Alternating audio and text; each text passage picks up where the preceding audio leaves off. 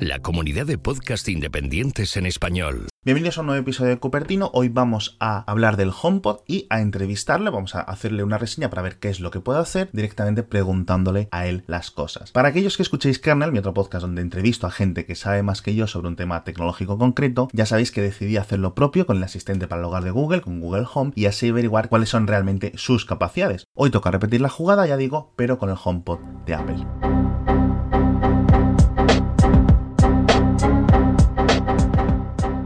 HomePod lleva ya bastante tiempo en el mercado, en algunos países lleva meses, pero llegó el día 26 a España y a México, que es donde se está pues, la mayoría de los oyentes de Cupertino. En Apple me han dejado un par de unidades para analizarlo y las tengo aquí cerca del micrófono para ver qué es lo que conseguimos hacer con Siri a través del dispositivo y dónde puede ir más allá que un simple altavoz conectado como pueden ser los de Sonos.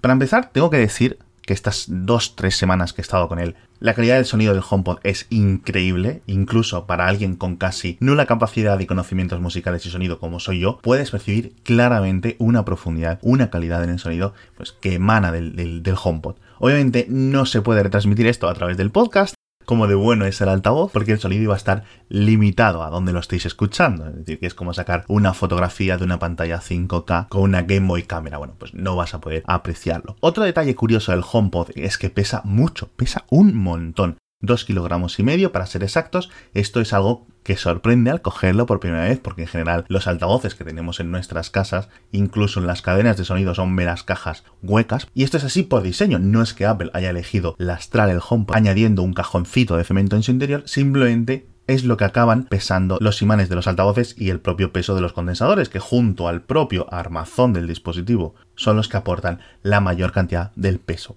Por ejemplo, el Google Home normal pesa más o menos unos 450 gramos, es decir, menos de un 20% del peso del HomePod. Y el Eco Plus de Amazon pesa unos 900 gramos. Pesan menos porque obviamente cuentan con muchos menos altavoces y además tienen una menor calidad de sonido. Pero para mí la parte más sorprendente del cacharro ha sido sin ninguna duda la facilidad con que sus micrófonos captan tu voz, te consiguen escuchar. Si lo pones al máximo de volumen, por ejemplo, a reproducir música e intentas tener una conversación entre dos personas más o menos a un metro del cacharro, no os vais a poder escuchar si no gritáis muy muy alto, porque el volumen máximo de reproducción es altísimo. Pero cualquier cosa que hables la va a entender, incluso aunque otra persona, ya digo, no te esté siendo capaz de escucharte. Es increíble, de verdad. Es incluso eh, susurros desde la otra parte de la habitación, o si le dices algo a dos o tres habitaciones de distancia, acaba sabiendo lo que dices. En este sentido, es el altavoz inteligente con mejores micrófonos que he probado de lejos. Pero bueno, vamos a volver al cacharro, vamos a ver qué es lo que sabe hacer. Voy a tapar cada vez que pronuncie las palabras nanana Siri a partir de ahora para que no fastidiemos mucho si estáis escuchando el podcast en alto. En vez de decir estas dos palabras mágicas, sustituiré el audio por este beep. Así que bueno, vamos a ello. ¿Mm? Vale, aquí habéis visto que tarda como unos segundos en responder. No significa que tarde unos segundos en empezar a funcionar. Pero esta latencia, este retraso puede ser frustrante porque los humanos entendemos las conversaciones como algo asíncrono. Yo hablo, tú escuchas, cuando yo paro de hablar, tú empiezas a decir, etcétera, etcétera, etcétera. No tenemos que esperar realmente a que el HomePod nos dé una pista, digamos, auditiva para decirle lo que queremos. No tenemos que decirle.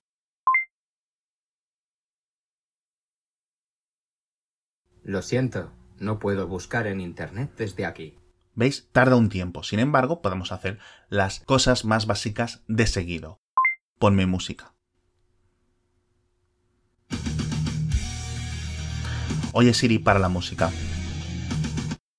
¿Veis? Y aquí directamente cuando le dices ponme música, pues lo que intenta es entrar en tu cuenta de Apple Music y un algoritmo es el que decide. Como yo estos días está escuchando bastante heavy metal, me pone esto. ¿Cómo decide la música cuando le das una pista o una orden relativamente vaga o ambigua? Pues no lo sé, pero vamos, en general, cuanto más aprende de ti, es decir, cuanto más usas Apple Music, más va entendiendo. El primer día, como yo no suelo utilizar Apple Music, por ejemplo, y os lo cuento para la gente que lo que os pase, porque yo tiro de Spotify Premium, el primer día le dije, ponme música y me puso como un power pop en alemán súper raro que no había escuchado en mi vida. ¿Cómo llegó a esa decisión? En vez de, por ejemplo, decir, te voy a poner algo genérico de los 40 principales o de los éxitos más genéricos con un mayor abanico de gusto? Pues no lo sé, pero el caso es que me lo puso. Entonces, siguiente pregunta.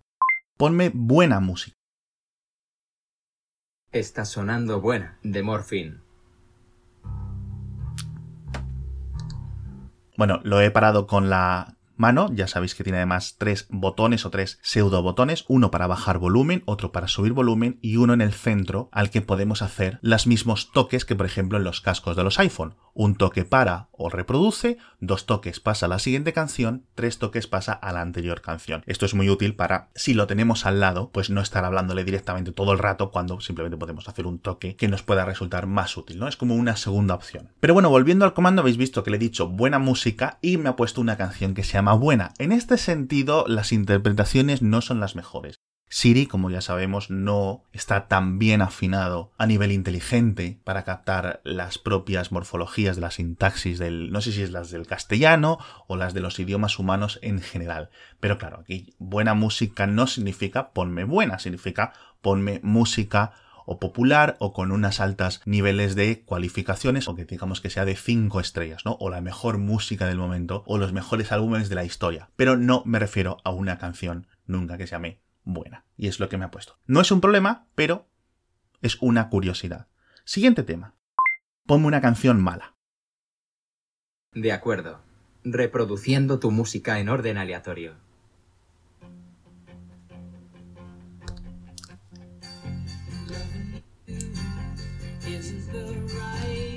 Y ahora aquí yo me enfado, primero, porque si le digo que me ponga una canción mala, me espero cualquier cosa, pero lo que no espero es que me pongas Fleetwood Mac, que es un grupo muy, muy, muy bueno. Además que tengo un poco de una obsesión durante los últimos meses con el grupo este. Pero bueno, básicamente, si le digo que me ponga una canción buena, me pone buena. Si le digo que me ponga una canción mala, me pone algo de mi música. No entiendo realmente por qué, pero es lo que es.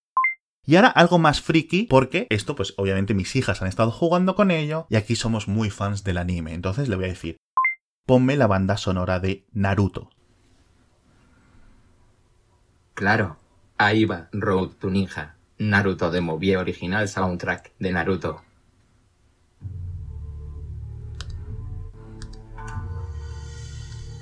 ¿Vale? Y habéis visto cómo empieza a reproducir en orden aleatorio el disco de una banda sonora de Naruto, en concreto la de la película de los cines, no sé cuál de las 10 películas que hay de Naruto, pero habéis visto una cosa curiosa que es lo que quería demostrar. Las pronunciaciones, en este caso, por ejemplo, en vez de decir ninja, dice ninja, y en vez de decir the movie, por ejemplo, pues dice the movie o algo así. Esto es un problema que también opera, ocurre más o con menor medida, cierto es, en Google Home o en el asistente de Google, eh, y también pues sigue ocurriendo en Alexa, etcétera, cuando hay que pronunciar algo en castellano cuando hay que pronunciar algo en inglés o en los otros idiomas. Por ejemplo, a mí me ocurre mucho tener el móvil en inglés y poner los mapas. Por ejemplo, si voy a la M30 me dice take M30. En este caso puedo entenderlo, pero cuando me dice, por ejemplo, coge la calle Gigantes y Cabezudos, que es una calle relativamente cercana a mi casa, siempre me hace mucha gracia por cómo pronuncia Gigantes y Cabezudos. Pero bueno, sigamos con el tema. Ponme otra cosa distinta. Vale, Aquí tienes la radio Iron Maiden.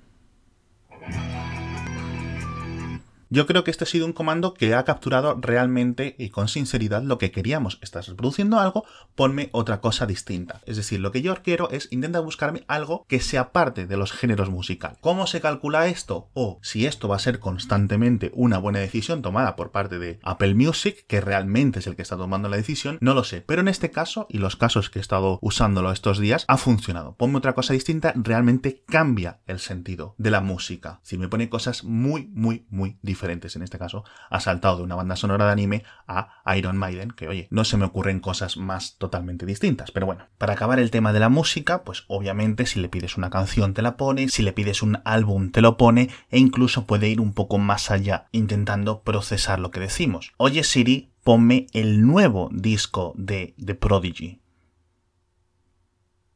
De acuerdo. Aquí tienes el último álbum de The Prodigy, Notorious Y aquí entramos en otro de los problemas que es común a todos los altavoces inteligentes, que es la pronunciación, como decíamos antes. Ya no es cómo pronuncian ellos las cosas, sino cómo pronunciamos nosotros los nombres de los álbums, los nombres de las canciones o los nombres de los propios artistas. Es decir, vais a tener que ser muy picajosos y va a quedar un poco raro, por ejemplo, si tenéis visitas, intentando pronunciar en un inglés muy de pitimini los nombres de algún álbum porque no os lo entienda o incluso, por ejemplo, si escucháis música japonesa, os las vais a ver y desear para pronunciar el título de un álbum o música en idiomas más complicados, pero bueno, es lo que hay. Para daros un ejemplo, siguiendo con Prodigy, ponme el álbum The Fat of the Land. No he podido encontrar lo que estás buscando ni en Apple Music ni en tu biblioteca. No lo he encontrado. Vamos a especificárselo un poco más. Ponme el álbum The Fat of the Land de The Prodigy. Por supuesto. Aquí tienes el álbum The Fat of the Land de The Prodigy. Aquí podéis ver como siempre va a haber que especificar un poco más. No es nuestro super DJ personal con un nivel de inteligencia artificial del siglo 30, no. Es una cosa limitada en el entendimiento que se pierde un poco con los múltiples idiomas, pero bueno, tampoco es un gran, gran problema. Y ahora vamos a dejar un poco la música atrás, vamos a hablar de podcast, que como todos vosotros los oyentes, pues estáis enterados en podcast y queréis saber un poco cómo funciona. En principio los podcasts están incorporados en Apple Music a través de la plataforma de Apple Podcast o están incorporados en iTunes desde hace tiempo y el HomePod no debería de tener ninguna dificultad. Entonces vamos a probarlo, por ejemplo, reproduciendo un nombre sin muchas equivocaciones, el podcast de mi amigo Ángel. Ponme el podcast Binarios reproduciendo el podcast Binarios.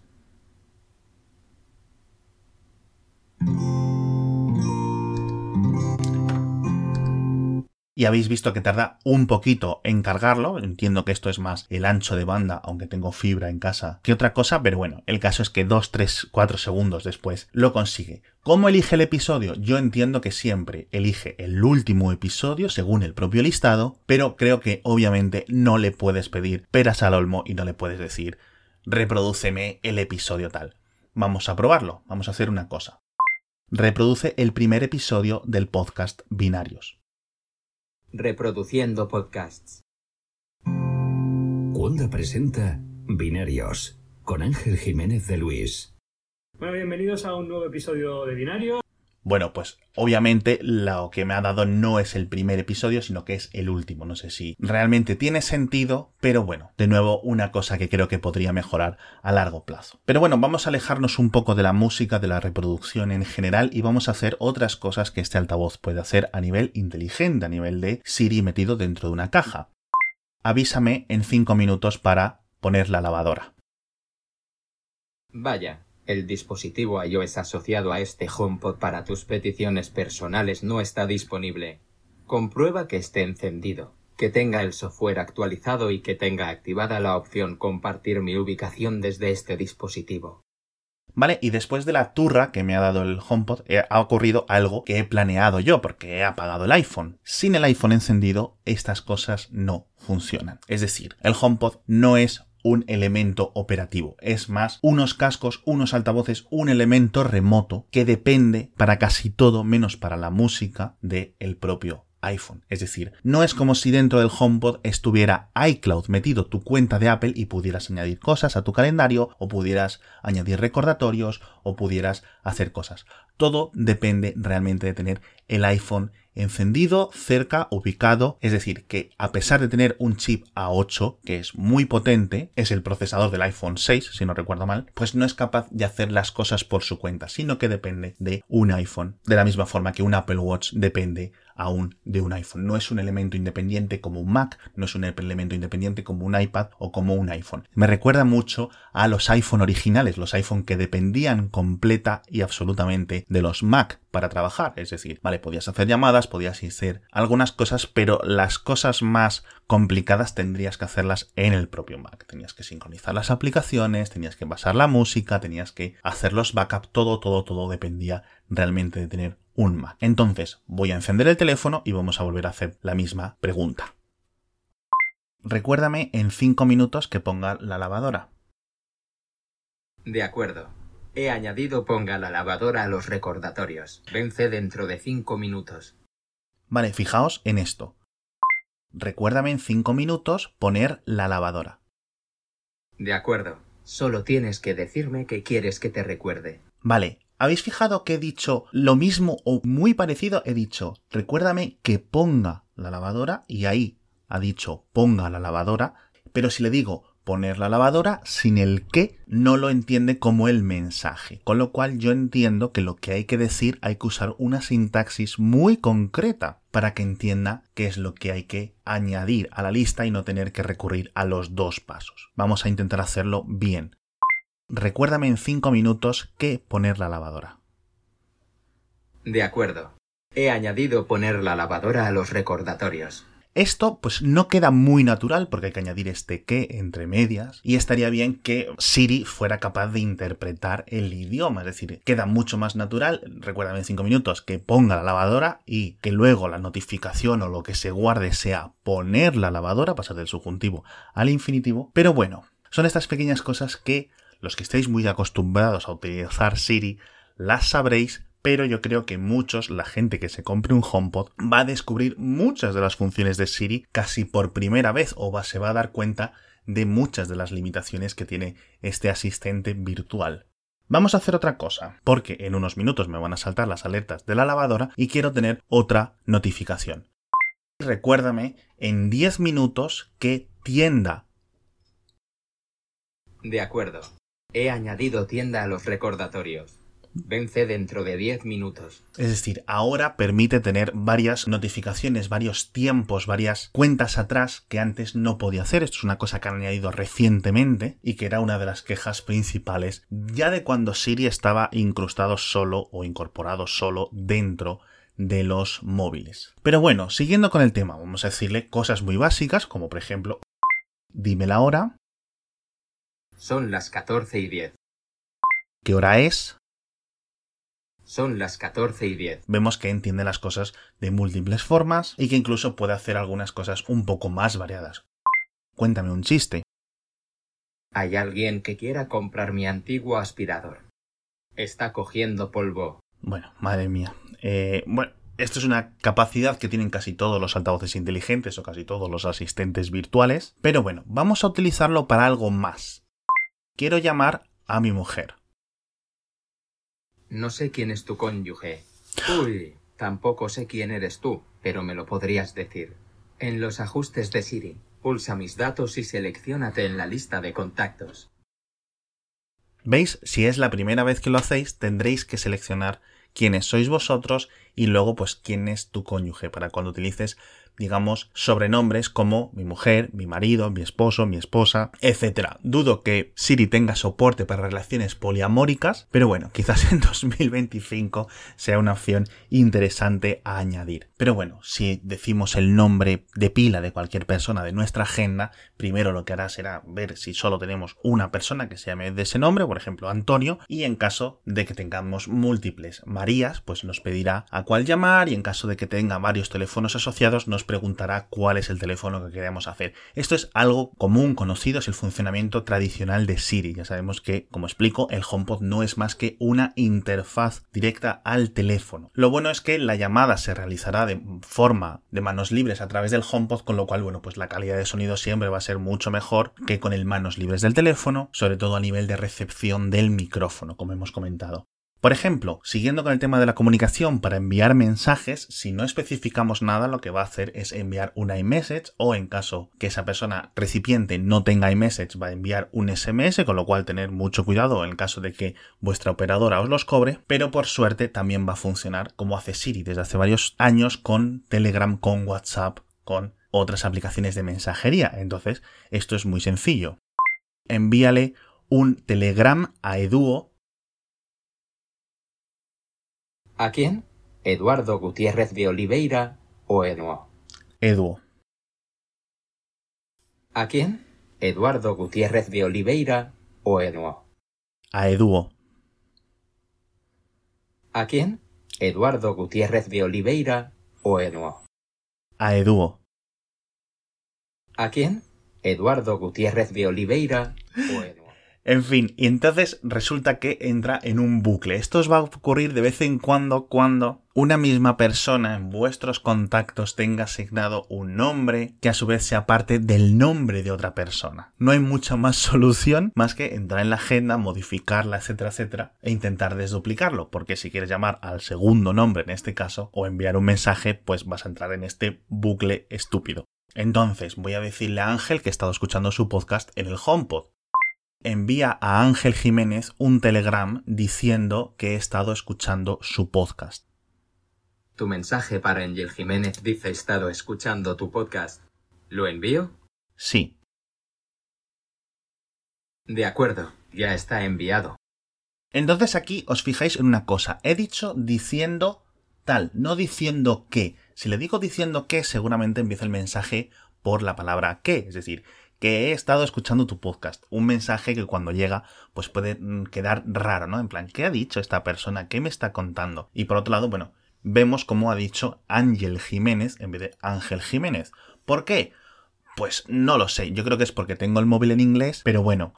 Pero ¿qué ocurre si queremos, por ejemplo, llamar a alguien y cambiamos de idea? Pues una forma natural de cancelar la operación, muy humana, no funciona. Quiero llamar por teléfono. ¿A quién quieres llamar? A nadie, disculpa. No veo a nadie en tus contactos. ¿Busco negocios con este nombre? No, no hace falta. Entonces aquí podéis ver que una frase sencilla como decirle a nadie debería de interpretarse como una cancelación del comando de la llamada, sin embargo lo interpreta como buscar la palabra o el nombre nadie dentro de la agenda. Esto es entendible, podemos ver la lógica de la programación que ha seguido el sistema, pero claramente debería interpretarse nadie de la misma forma que se interpretan otras palabras clave como padre, madre, etcétera, que Entiende que no son nombres en nuestra lista de contactos, sino que son palabras clave, ya digo. Entonces, pues para cancelar habría que decir otra cosa. Y bueno, volvamos al tema de la música, porque hemos comentado cómo tiene Apple Music incrustado dentro del propio dispositivo, por decirlo así, realmente no está aquí, pero es uno de los pocos servicios con los que el HomePod eh, funciona sin tener que depender del propio teléfono. En caso de que no utilicemos Apple Music, que es raro, no os recomendaría yo que comprarais el HomePod si no estáis súper dentro de lo que es el ecosistema de Apple, es decir, iPhone, iPad, Apple Music, etc. Digamos que, por ejemplo, utilizáis Spotify. Pues no se le puede invocar, no se le puede decir, oye, reproduceme esta canción en Spotify, vamos a probarlo. Reproduce Iron Maiden en Spotify. No puedo reproducir nada desde Spotify pero aquí algo de música de Iron Maiden de Apple Music. Pues vemos que no funciona, pero sí puedes emitir a el HomePod desde el propio teléfono a través del protocolo AirPlay de Apple. Es decir, puedes coger tu iPhone, abrir Spotify y decirle, seleccionar la canción que quieras en los menús y decir enviar a través del HomePod o enviar al HomePod del salón o enviar al HomePod de la cocina, de la misma forma que puedes emitirlo a cualquier altavoz en el que Spotify esté incorporado. Esto lo puedes hacer desde Spotify para iPhone, pero no desde Spotify para Android, porque Spotify para Android no tiene soporte para AirPlay. Un poco rollo, pero es lo que hay. De ahí mi recomendación de que esto realmente es un producto para alguien que viva muy dentro del ecosistema de Apple. Y con Spotify y con otras aplicaciones. Esto es algo general. En cuanto a la conexión entre múltiples HomePods, por ejemplo, si tienes dos HomePod en la misma habitación, van a saberlo, o bueno, lo van a saber cuando tú les indiques dónde están, no es porque sea mágico, si a los dos les pones que están en el salón, van a trabajar de forma conjunta. La primera canción o los primeros segundos de la primera canción, los micrófonos van a trabajar de forma bastante compleja para intentar capturar la geometría de la posición en la que están ubicados, más o menos a qué distancia, más o menos cómo es la forma acústica de la habitación en la que están. De esta forma, según Apple, bueno, pues pueden optimizar un poco el sonido. A lo mejor alguien como yo no es capaz de distinguir que esta tecnología estuviera activada o estuviera desactivada, pero a lo mejor, ya digo, alguien muy melómano, alguien con un oído excepcional sí es capaz de notar una diferencia en afinación en este sentido. ¿Que tienes un HomePod en una habitación y otro HomePod en otra habitación? Pues puedes utilizar múltiples comandos. Por ejemplo, envía esta canción o reproduce esta canción en el HomePod de la habitación o se lo dices para que lo reproduzca en el HomePod del salón o le dices, oye, llévate esta canción al HomePod de la cocina porque vas a ir a la cocina o reprodúcela en todos los altavoces de la casa. Son diferentes comandos que te permiten un poco controlarlo cuando tengas dos HomePods, tres HomePods, etc. ¿Cómo funciona, por ejemplo, o cuál es la relación cuando tienes dos, tres o un iPhone o dos iPhone, porque esté el de tu mujer o el de tu esposo o el de tu hijo o el de quien sea también? Bueno, pues en principio el que toma el control si estás muy cerca es el HomePod. De hecho, a lo mejor estás viendo tu iPhone que se enciende Siri un segundo y se apaga rápidamente porque el HomePod está respondiendo a tu mensaje. Si estás muy lejos del HomePod, a lo mejor en una casa muy larga y tienes tu teléfono en el bolsillo, a lo mejor es el teléfono el que contesta. Con lo cual siempre es un poco complicado saber cuál es lo que va a ocurrir, pero en general el comportamiento en este caso es bueno. Nunca he encontrado un caso en el que escuche que me está respondiendo un HomePod dos o tres habitaciones de distancia cuando justo a lo mejor lo que quiero hacer es hablar con el teléfono que lo tengo en la mesa mientras estoy preparando un poco la cena, ¿no? Con el Apple Watch también de forma muy similar, como el Apple Watch está en la muñeca de muchos de vosotros, los que estáis interesados en un HomePod, pues va a servir como mando de control remoto para los altavoces. Por otro lado está utilizar los HomePod como herramienta de salida del sonido para, por ejemplo, tu televisor. Imagínate que tienes un televisor sin un sistema de audio, sin un home cinema o que simplemente cuenta con los propios altavoces del televisor y dices, bueno, pues mira, me voy a comprar dos HomePod en vez de comprarme un home cinema, los voy a poner al lado de la televisión y siempre tengo ahí música para el salón y los puedo utilizar para ponerme una película con unos buenos altavoces en vez de los de la tele. Aquí, malas noticias porque esto no va a funcionar a no ser que tengas un Apple TV y solo va a funcionar cuando se esté reproduciendo cosas a través del Apple TV. Es decir, el Apple TV envía la señal de vídeo a la tele, se reproduce por la tele y en la señal de audio la envía al HomePod o a los HomePods que le tengas conectados en los ajustes. Esto funciona de forma maravillosa, pero por ejemplo, si pones la tele tradicional o pones un Blu-ray, pues no va a funcionar. Y no todos los tipos de Apple TV, solo el Apple TV de cuarta generación o el Apple TV 4 con lo cual si tienes un Apple TV 3 o un Apple TV más antiguo, pues no vas a poder aprovechar esta función. A nivel de que las teles propias tengan soporte con AirPlay para emitir la señal de sonido a través de un HomePod o de varios HomePods, no he descubierto ninguna más allá de un par de modelos de Philips que no sé si se venden bien o no, que tengan esta tecnología, con lo cual, por ejemplo, si tienes una tele Samsung, una tele Sony, una tele LG, como es la mayoría de la población, pues no vas a poder emitir cualquier cosa a través del el HomePod, algo que sería una gran función, una función muy buena en caso de que el HomePod, por ejemplo, contara con una señal física de sonido, un puerto jack, una entrada óptica o lo que sea, pero no lo tiene. Lo que sí funciona, por ejemplo, es como altavoz conectado para tu Mac. Vas a la barra del menú de arriba y en vez de seleccionar auriculares o altavoces internos del Mac, le puedes decir que utilice los HomePod como salida de audio. Entonces todo el sonido, pues las llamadas de Skype, lo que estés reproduciendo de música, lo que estés reproduciendo por el navegador, etcétera, todo el sonido irá a través del HomePod como si fueran los cascos o unos altavoces tradicionales. Esto es muy útil, aunque en ocasiones he notado que pierde un poco la conexión que se hace un lío, sobre todo pues con vídeos de YouTube y cosas así, pero bueno. Las conclusiones, pues de este aparato, si escuchas mucha música y vives en el ecosistema de Apple, tienes iPhone, tienes Apple Music o tienes un iPad, tienes un Mac, utilizas HomeKit, etcétera, pues cómpralo si te lo puedes permitir. Me parece un dispositivo de muy alta calidad, pero con un público interesado muy pequeño. Si costase 100 euros, pues obviamente mucha más gente lo compraría, aunque no lo usará mucho. Lo que sí creo es que va a ser un dispositivo comprado de dos en dos o de tres en tres. No me extrañaría nada que la media de HomePods por hogar dentro de unos años fuera superior a 2. Alguien que pueda permitirse 350 euros en un altavoz de alta calidad para el iPhone puede permitirse gastar 700 en 2 o 1050 euros en 3. En cuanto a alternativas, puedes encontrar elementos similares a precios similares de Sonos, como por ejemplo el Sonos One, que cuesta 230 euros, 120 euros menos que el HomePod, y tiene mejor compatibilidad con elementos no Apple, como móviles con Android, PCs con Windows, etc. Y utilizan el sistema inteligente Alexa de Amazon. En Sonos están trabajando por incorporar también Google como asistente, pero hace unos días han anunciado que lo van a retrasar hasta una fecha indeterminada en 2019.